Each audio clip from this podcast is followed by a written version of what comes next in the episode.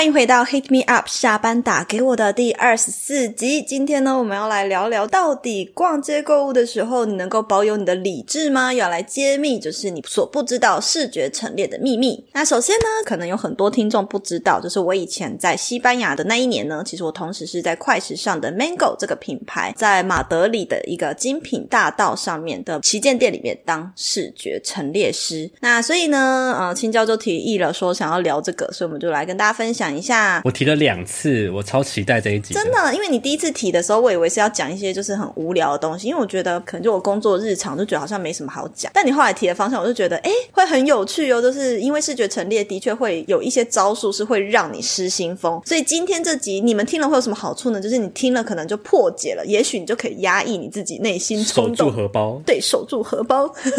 然后，所以什么是视觉陈列？你要不要猜猜看？这份工作内容包含什么呢？你觉得？当初在听到视觉陈列的时候，我就觉得，嗯，应该就是依当季的风格跟特色去制定一些对应的视觉主题，然后从顾客的视觉动线，一直到可能结账流程，整个逛街的体验的一些，你们都可能都要照顾到。我不知道是不是只有这样，还是还有什么包含什么样的东西。但是因为呢，我自己很喜欢软装跟 deco 嘛，我就想知道啊，陈列在比较可能偏商业化的这一块啊，从这个角度来切入的话，有什么样不同的地方？就是注重的事情一定是不一样的嘛。然后我就很想知道有差异化是什么。所以你会好奇的原因，就单纯只是因为联觉是觉得跟这个软装 deco 蛮息息相关的，是不是？对啊，对啊，只是一个是偏商业化的，一个是偏可能个人化的这样。好，OK。首先呢，可能大家一开始想的一定也是跟青椒差不多，就觉得啊，陈列就是把东西摆的好看，把店面布置的很漂亮。但实际上呢，陈列并不是只是把商品摆出来，然后摆的很好看，或是一大小排序之类。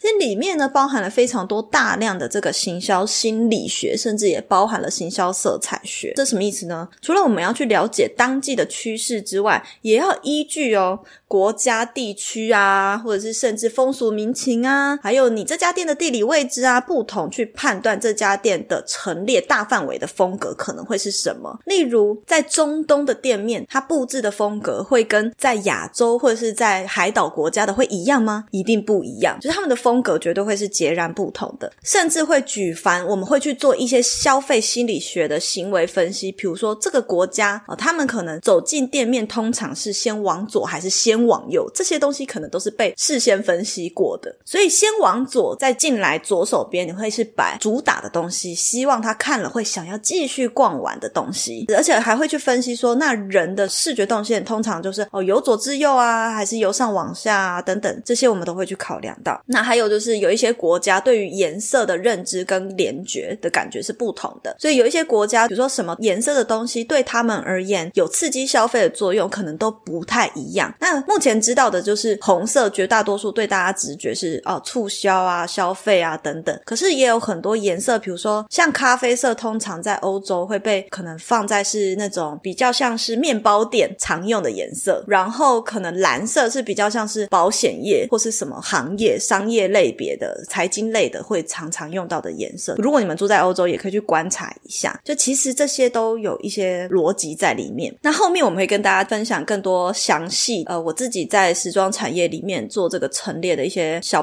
你们就大概知道说哦，我在讲的是什么。但是青椒，你认为说，诶，在做这个视觉陈列师啊，这个工作好像在台湾是不是没有很流行啊？还是说不常见？都是店员兼职，好像不常见嗯。对对对，好像会跟店员搞混。对啊，像欧洲的名称就是直接叫做 visual marketing，跟你现在的职称是一样。在我们可能台湾是认为是视觉行销，可是我们是叫 visual marketing 或是 visual merchandising，意思是什么呢？我们会向总店或总仓进我们。认为我这家店适合的风格的衣服，然后 merchandising 就是指进货嘛，所以我们是视觉陈列，是指这样子。所以你们要决定说，你们这间店会需要卖怎么样风格的东西哦？没错，我们是决定这一切的人，而且还不是店长哦。那你自己认为说，这个工作在日常啊，在消费的我们有什么关联性呢？嗯。嗯，知道这个知识有什么好处？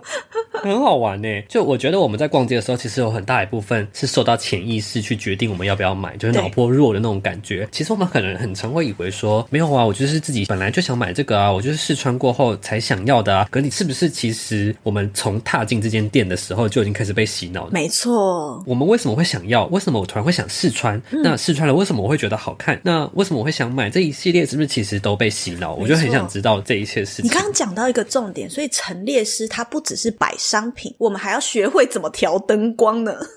我们还要学会镜子摆的角度怎样会让你看起来最瘦最漂亮，然后还要学会这一个区域的灯光要黄灯还白灯，让你的皮肤看起来漂亮到不行。所以这个呢，都是陈列师要学习的一个视觉，就是很敏锐，延延伸到后来我在做杂志，照片啊，一有哪一个地方不对或色调有差一点，其实我们对于色彩的敏锐度是很灵敏的。哎，这样讲起来，我每个工作都跟颜色很有关系。哎，其实我在墨西哥做的工作，我们是进手工艺品材料，所有的艺品材料呢，它可能只是一个金葱粉好了，就是亮片的东西，它就细分了一百种绿色，而我们要去记住这一百种绿色它的代号是什么票吗？对，然后客人拿一个颜色过来就说这个不是，这是那一个，你搞不懂哪个是什么绿色，我会很明确的知道他手上是哪一个色号，就是敏锐度已经到这样了，然后牵扯到以后。我做视觉陈列很有帮助，然后后期做社群啊，然后现在自己出来做都有影响哎。那好了，这是题外话。所以这个色彩学也是一个视觉人很需要学习的东西。那你刚刚讲到一个很重要，就是很容易被洗脑。对，对，我们就是用这个洗脑你。比如说，另外像是女生的东西，我们是买一个想象，什么意思呢？就是比如说网购也是好了，电商也有电商陈列师哦，Zara 就有在应征这个电商的网站陈列，很酷哦。是指它的版位吗？还是怎么样？版位，然后要怎么样让它洗脑你想买东西？这已经跟 UI U。它没有什么关联了，这是真的是一个陈列学，甚至要影片要摆在什么位置，然后它那个地方要多大，这个都有影响到。所以说电商怎么透过陈列想要让你买东西，嗯，这样讲好像太专业了。我们缩小一点范围好了。假设在虾皮，你如果要买野餐垫，你会想要看野餐垫是几乘几公分，然后什么这样的照片，你会想买吗？不会啊，一定是要看一个人家在野餐，然后很美好的画面，是不是才会想买？嗯，明明就同一块野餐垫呢。那如果没有给人家一个幻想，所以女生其实买东西很多时候不是真的想买那个东西，而是她有一个投射。我觉得我买了那个野餐篮子，我也会跟她一样去野餐，然后其实根本不实用。所以女生买东西是一个幻想而已。所以在店面来讲，就也是一样，你要怎么让它很有氛围？所以这也包含情境音乐哦。我们也要学到这个它的整体的购物体验。然后还有 model，就是我不知道那个东西中文叫什么，应该是人偶吧？我们西班牙文叫做 mannequin，就。是那个 model，他怎么样穿搭，然后他们的摆的 pose 氛围的营造，会不会激发你想要购物的欲望？这样子。我想要补充一个问题，就是呢，我们很常会在觉得说，哦，这件衣服在店里面试穿起来就是超好看，可回去就不一定那么好看。所以是不是镜子的角度、那个灯光真的都有学问？那你有没有什么小配博？你觉得可以让你自己拍照，就是在镜子里面会让人家觉得，哎，穿起来很好看，在镜子里面好看？对啊，我觉得就是角度哎，因为每一块镜子它的折射都是不一样。你很有可能你本身买回来它就是一个最真实的镜子，可是通常在服装店的镜子，他们的那个玻璃商就是镜子的定制的过程中，它送来的时候，它本来就是会有一个修身效果，而你只要摆到最佳的角度就好。那可是我们每个人买的厂商都不同，有的人是真实的，有的人真的会放大，那你可能就是在家里要哈哈镜。如果你买到哈哈镜的话，你怎么拍就是这么丑，对，你就怎么拍怎么丑啊！所以我陈列师再厉害也救不了你，好不好？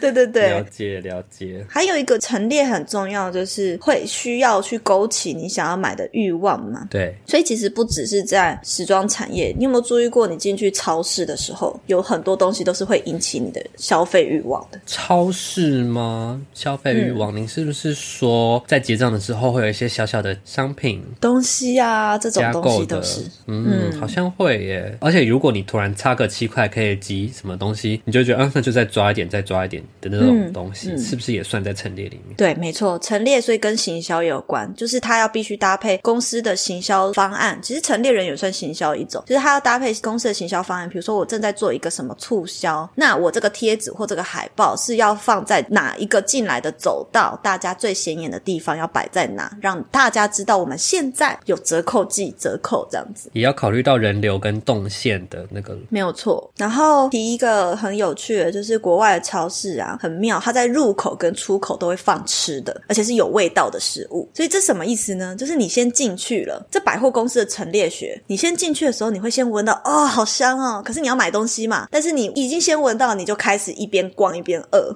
就越买越多，不小心买太多。对，然后你就会发现出口怎么会跟入口根本就就是出口的，你进去嘛，通常出口就是你会再经过一次那一个吃的摊位，你就会想买了。所以这个也是一个我觉得百货公司在陈列上可能有特别设计过的。所以你刚刚说的例子只是说超市会放一些熟食，比如说烤鸡，或是一闻就会闻到很香的东西。是哦，可是台湾好像我没有注意到这件事情耶。Costco 有没有？你进来的时候就是热狗区，进去逛一轮又闻了一圈食物出来，还是会经过那个热狗区，所以就是其实你就会饿了，就一定会想买嘛。对啊，对啊，他为什么不把热狗摊放在那里面呢？对不对？所以这也是一个点。原来是这样。那这个只是一个题外话，我们后面还会有让粉丝投稿一下他们最忍不住想买的店家会是什么。所以说，你刚刚有讲到一些重点，就是时装陈列啊，我们其实都是会透过灯光啊，或者是一些小巧思来让消费者觉得说啊，我不买不行，好像我在这里穿超好看。那其实有更多的小巧思是由大至小来跟你们分享，比如说像刚刚讲的地理区域。就比如说像我的店面，以前 Mango 的店面是在马德里的精品大道上。那它呢，那条街呢，就是都是精品，所以会去逛街的人有两种，一个就是高级贵妇富人，然后再第二种呢，就是观光客。这高消费族群都会集中在这个地方。那我们常常就是会有呃分这个地理区域，就是你会知道说，哦，精品街的话，那我一进来就是要符合去思考，我们要去分析，经过这条街他们的人，他们的 lifestyle 可能是什么？比如说像贵妇可能。就是嗯，他常常开 party 啊，有这个需求啊，下午茶的需求啊，所以我们可能会把那种 party 或时装秀上面的衣服摆在最前线，就是给大家看。那甚至一进来之后，也包含到了，就是整个楼层，就是楼层你一进来，第一个是要符合他需求，然后第二个是可能，哎，贵妇通常会带女儿进来逛，那他女儿是不是可以往上一层楼去逛呢？那我们那家店很心机的一个东西是，我们的一楼没有结账柜台，你结账一定是在二楼，我们主管是。一个蛮心机的，就是说结账放二楼。我觉得它有一个小巧思，就是因为试衣间啊什么的也都在二楼，所以你不得不逛到二楼去做试衣的动作。那你逛到二楼的时候，在这个过程中呢，你连整个这个手扶梯侧面那个玻璃面对你的东西都在放火烧你，然后呢，你所经过的地方都是在行销你，所以连结账的动线，像你有没有逛过 H M？有结账的动线，你有没有注意过旁边放什么？就一堆加购的小袜子啊，小。什么东西啊？对，粘毛毡啊，小法式啊，什么什么的。对，那为什么是放这些呢？你有没有想过？就是放一些你在等待的时候就可以拿起来把玩，可以看一下，哎，这个好像不错哦，然后就可以加到你的购物车里面的东西。嗯，而且你稍微注意一下，如果你进去的这家店刚好是男女都有混卖的话，它通常还是会放女生的产品，因为只有女生在等待的时候比较会失心疯，是就是这样子。嗯，你稍微注意一下，比如说像无印良。品，它可能等待的路线过程中，它放的是呃化妆棉、化妆水，然后可能修眉刀等等的这类的，或是小小眼影之类的。其实通常都还是在销售女生，所以女生的脑波真的很弱，女生的钱最好赚了。好，所以陈列呢可以说是视觉行销的三 D 立体版。那么呢，时装陈列还有一个恐怖，你以为就是你经过每个地方就这样而已吗？其实试衣间也是一个很恐怖的地方。我不知道男生的有没有，你自己在台湾试衣间有没有觉得被？行销过，嗯，没有什么想法哎，你你举例，你没有观察到，对啊，没有啊。好，台湾呢，其实已经也有一些店会这样子，就是有一些试衣间，他会故意再放几个推荐款给你，然后可能在地上会有一些 Q R code，说你扫这个，你就可以得到一个优惠券。那你好像就觉得不得不，我都已经加了，我就觉得我可以用这个优惠券，你当下就觉得我要买了，所以你就拿着了，你也不会还给就是入口的那个人了。哦，所以这个也是一个小心机，对。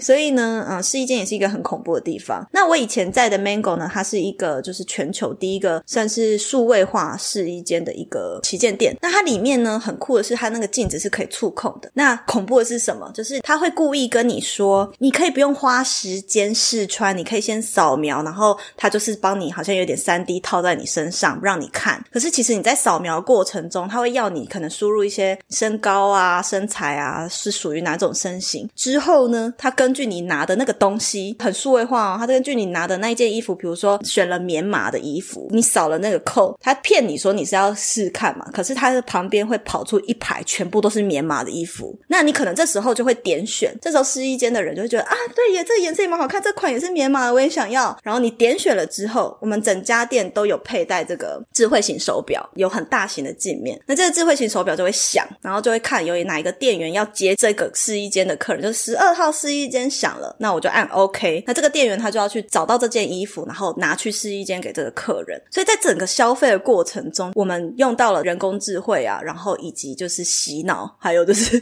这个试衣间的镜子也很可怕，太先进了吧？对他一直在行销你们的手表会马上通知说这个人他想要试穿什么，然后你们要拿给他。对好酷哦！我们会分配，就是因为我们店太大，我们店有两千平方公尺，但是我不知道换算成平是多少，反正两千平方公尺。然后我们一家店的话，如果是一个班次，大概有三十几名店员，反正跟百货公司一样很大。那我们会有分 A、B、C、D，每一层有 A、B、C、D 区。我是陈列师，所以我知道这件衣服摆在哪，我就会 Q 说这件衣服在几楼的哪一个区域，那麻烦那边的销售员帮忙这个试衣间的人，所以我就会去指挥他们，他们就会去找这个衣服。这样子去服务他们。对，所以就是一个很先进的一个地方对啊，居。然还有手表哎，好酷！我以为就是以前就是带小蜜蜂，然后这样。哎、而且那是二零一七年的时候，哎，所以你说台湾就是到现在都还没有看到这个东西。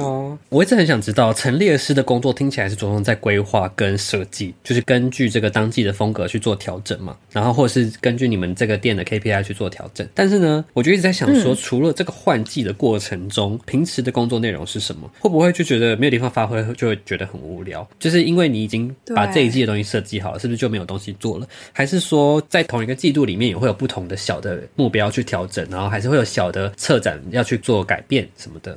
是不是哎、你问的很到位耶，没错没错，真的。好了，其实老实讲，我们也是有没事做的时候，可是比较少。那通常都是因为货源不足，因为我刚刚讲了 visual merchandising，就是我们在做的是呃，要看这一季新品什么，叫货到店里面来摆放。那如果货源不足，轮不到我们的时候，或者是在等新品到，这期间其实你就没有新的东西可以更新嘛。对。那但是这个过程中，我们就是一直在做什么呢？我们就会疯狂的整理衣服、分类风格，然后搭配或变化，然后再来呢会去做分析的动作。比如说，呃，每个礼拜都要做一次分析。比如说你一进来，这里有一个 A 区，我们有一个机器，我们都是很先进。那个机器呢，我还记得是 Motorola 做的啊，它是可以扫描这一区的其中一件衣服。因为我们先前就设定好了，那我们在挂的时候就会说这类型的衣服是 A 区的。那我可能过一个礼拜我来扫，它直接跳出这 A 区这一杆的衣服销售多少，我每一杆每一杆，我所以我会每个礼拜一早上去扫每一杆的业绩，扫完之后一层楼，你再到电脑那边去，可能拉出一个报表，它会直接跑出一个地图，哪一边卖的最好，卖的最差。这时候陈列师们就会开始讨论，诶，进入口这一杆比较差，原因是什么？是不是要把它摆到后面？是不是应该摆到二楼，还是应该摆到电梯里面，摆到试衣间里面？应该要把它再调换过来。我们就要是要一直调换调换。随时做调整。对，所以其实我们是掌握业绩很重要的人诶、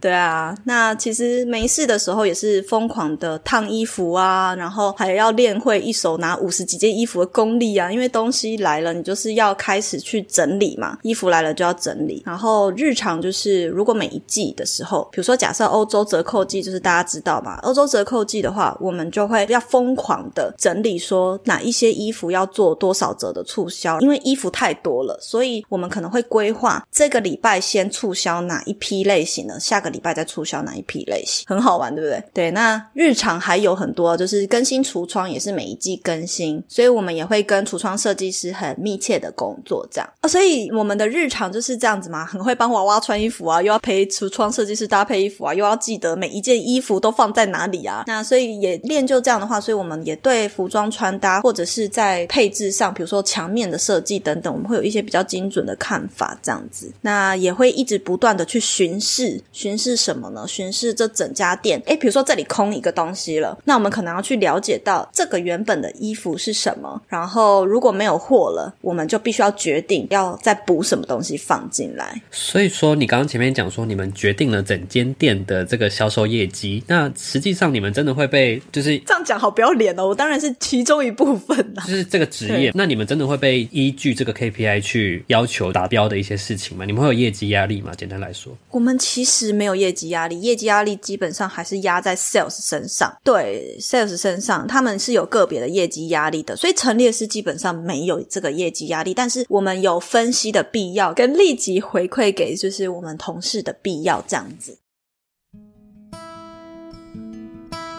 身为内容创作者，你是不是也很常倦怠，不想写贴文？一个人努力久了，总会累得停下脚步，但是一群人就可以彼此督促、加油打气。PPCC 创作者爆米花计划是一个专属于内容创作者的脸书社团，凝聚彼此的力量，互相交流，化解孤单奋斗的心情。现在就打开脸书，加入创作者爆米花计划吧。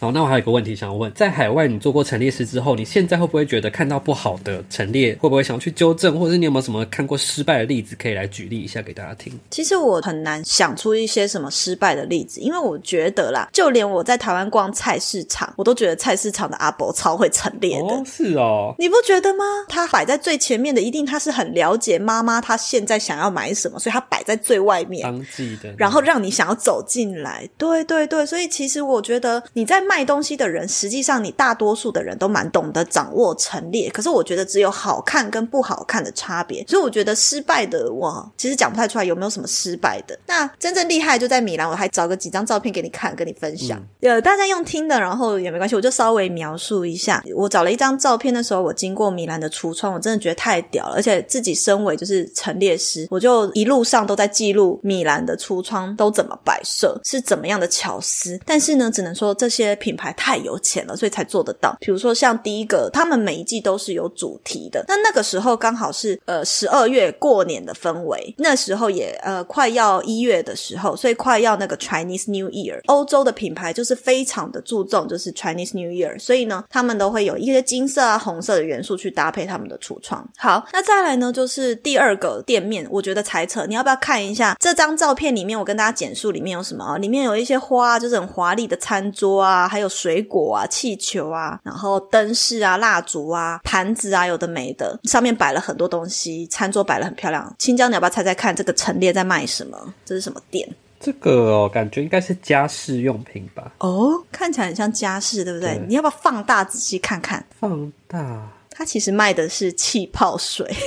啊，是哦，对，他其实是卖气泡水的一个店家，所以你就知道意大利人就是有敏锐度，太有美感，连一个气泡水他都可以搞出一个很华丽的餐桌，然后就为了行销他这个气泡水的店。好，那接下来呢，第三张照片呢，我也跟大家形容一下，我拍到什么样的照片呢？这个橱窗里面有四个类似像是日本艺妓，然后他们穿着和服表演的服装，然后背对着橱窗，背对哦，然后它玻璃里面的整个墙面，它里面是就是有贴一些比较日式的风服格的这个种感觉。服饰会的东西。那你猜他这家店在卖什么？我猜在卖寝具，哦，为什么啊？从哪一点觉得是不知道他们穿和服、欸？可是这看起来很像被单或什么，就好像也不是传统和服，但看起来很像寝具，不知道为什么，我也不知道在卖什么。其实好，其实它是专门在卖这个布料的店。啊，布料，对，他卖这个布料。布料的店也会有陈列，会，所以你就知道意大利人哇！我跟你讲，大家去米兰，我觉得米兰大家可能都逛精品啊或什么的，但是下一次如果未来有机会你们去到意大利，可以多逛逛，真的他们陈列实在太猛，他们连一些像气泡水啊这种小商品啊，他们都很会，就是很有巧思，愿意砸钱在橱窗上，都在跟大家比拼的。嗯，好酷哦！对啊，这很酷哎，这个是布料看不出来。没错，好，所以他才选择用背对的方式啊，因为主要他要卖你的不是和服，他要卖你的是他那块布。那所以他每一季都有不同的主题，那根据这个主题呢，他们就会更换这个橱窗的 style 跟它的陈列。那再来呢，就是我在威尼斯我看到一间就是精品店是 Moncler Moncler 是这样念吗？Moncler 就是它是卖那个滑雪外套的一个品牌。青椒，你认识这个品牌吗？不认识。好啊，那天呢，我没有找到照片，但是好像是拍在影片里面。那一次旅行，我就看到 Moncler 在威尼斯的陈列太猛了，他在橱窗里面直接搞出一个雪地，然后弄出一颗超大的雪球在他的橱窗里面。所以我觉得，其实陈列没有所谓失败啊，好或者是不好啊，但是绝对精致度或者是漂不漂亮上是有差的。对，那个雪是怎么样做成的？你有看吗？是宝丽龙吗？我没有仔细看呢，我没有仔细看，但就是超像真的雪。好酷哦！觉得陈列师也是需要精湛的品牌，真的是有钱让你做陈列，让你做这件事，没错没错。好，那青椒你要不要分享？就是哎，我刚刚讲了很多，其实都是跟比较时装类别相关的嘛，因为我一直带过这个。那你以一个消费者角度，你有没有觉得有没有什么类型的商店，处处都在用陈列攻陷你的荷包呢？我觉得有一个比较直观的，大家可以想象到的，应该就是类似日本药妆店。还是或是一些日药的店摆的非常整齐，然后分类清楚，然后你就觉得天啊，好，就是每个颜色都这样摆好，然后就看起来都很想买，即便你可能用不到，都很想包色的那种感觉。我觉得这应该也是一个陈列的一个法则，就是让你看起来天哪，好疗愈，一字排开，很整齐的那种感觉，是不是也算是陈列的一部分？而且你思考一下哦，呃，这些药妆店呢，在比较住宅区的地方，他们门口摆的那些小东西，门口都会摆一些东西嘛。在住宅区摆的可能是日用品，比如说洗衣精啊、卫生棉呐这种日常用品。可是，在观光区一定是小包装东西，它为要卖旅客啊。然后，对你可能回旅馆会需要立即用到，比如说洗面乳，可是都是小包装的，然后旅行组这种。所以呢，其实跟地理位置就真的很有关系。嗯。嗯，然后所以你也就只有日本药妆店啊？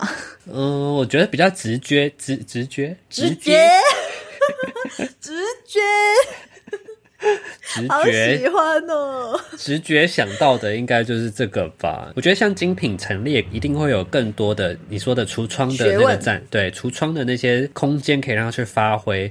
可是，因为它比较不贴近日常嘛，比较常日常逛到的还是一些居家，呃，不是，就是这种比较生活类型用品的店，感觉好像比较常见的，会比较有印象。好。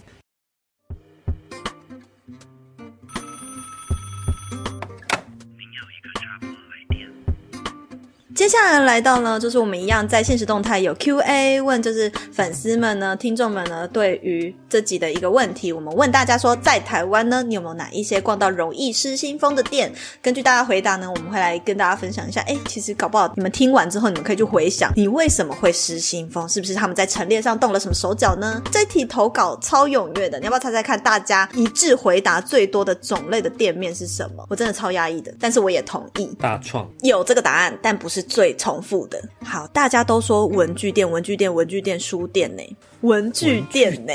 对，然后还有人说从小到大最洗脑我的就是文具店，而且这些人我都没有分享哦，所以他们不知道彼此是讲文具店，他们都一致是写文具店，我觉得太扯了。有没有说原因啊？我觉得原因呢，好像没有写，大家就是直接回答它是什么店嘛。啊，有一个来，我来念，有一个原因，我知道原因。好，你说。我知道原因，好，你先讲，你先讲，看我跟我想的一不一样。好，其实有一个粉丝呢，他叫做 Freya，他就有提到为什么文具店会让他失心疯，是因为呢，他看到纸胶带跟笔记本呢，就会忍不住手滑了。那青椒，你刚刚说你觉得文具店的原因是什么？你知道文具通常都会不止一个颜色。纸胶带同一款材料就会有二十个颜色，笔也会有超多颜色，然后同一个颜色这样摆好摆整齐，就觉得天哪，这个也好可爱，这个也好可爱，然后我买这个我要跟这个搭配，然后就可能会。对，我觉得是不是颜色真的很重要？我觉得很多选择让他选，并且陈列出来是好看的。对对对，然后我觉得也因为是单价如果很低，假设一个纸胶带是三十块到五十块，那你就会想要全部都买。可是现在的纸胶带就是如果日本进口就会很贵，要一百多块，也有三百多的、五百多的也有。对对对，所以呢，我觉得跟价钱也有关系啦。嗯，那接下来呢，我还有看到一位同学，也是大多数人回答的燕玲，他说也是文具店跟 Daiso，就是大创。大创。所以你觉得青椒大创为什么会蛮多人回答的原因是什么？大创哦，我觉得就是因为其实他要说陈列吗？我觉得他陈列的力道可能没有到很大，但是他就是便宜，然让人家觉得脑波弱。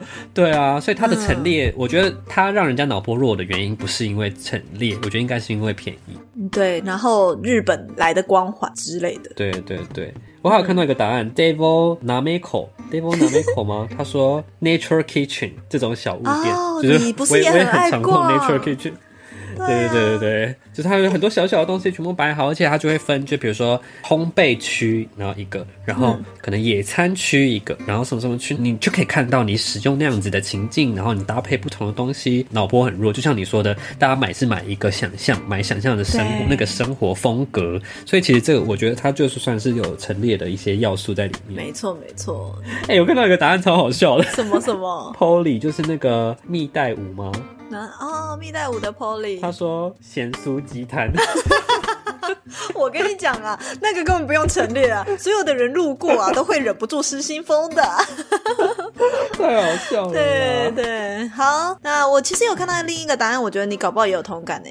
GP 二六二九他说 IKEA，IKEA，他真的很厉害，就他成立就是一开始走进来的时候是给你看各种居家风格，让你想要住在里面的那种感觉、那个氛围，然后是那种生活的 lifestyle，、然后让你就是接着很想买他推荐的所有东西。所以 IKEA 的这个环节，我觉得是不能省略的，它就是赢在这边呢，就是跟其他的居家商品就是赢在这。就是你去逛百货公司一样，都是在卖家具、卖寝室，可是为什么 IKEA 的感觉就好像让你觉得比较有吸引力呢？你觉得原因是什么？原因就是它更有生活感。更有生活感。就是让你看到这个商品真正在家的时候会长怎样，你知道吗？有一些传统的家具店，就是这边就是床，床就是二十张床，然后这边就是椅子，就是放三十张椅子，你就会觉得说它，呃，不，我不知道它怎么用，然后它好看吗？可是 IKEA 它可以摆出一整个氛围，就是波西米亚系列的也一个啊，极简的一种。单身男生的房哦对对间，对然后什么什么女生公寓，然后让人家觉得天哪，好好想好要会哦！那你是要女生公寓还是单身男生的房间？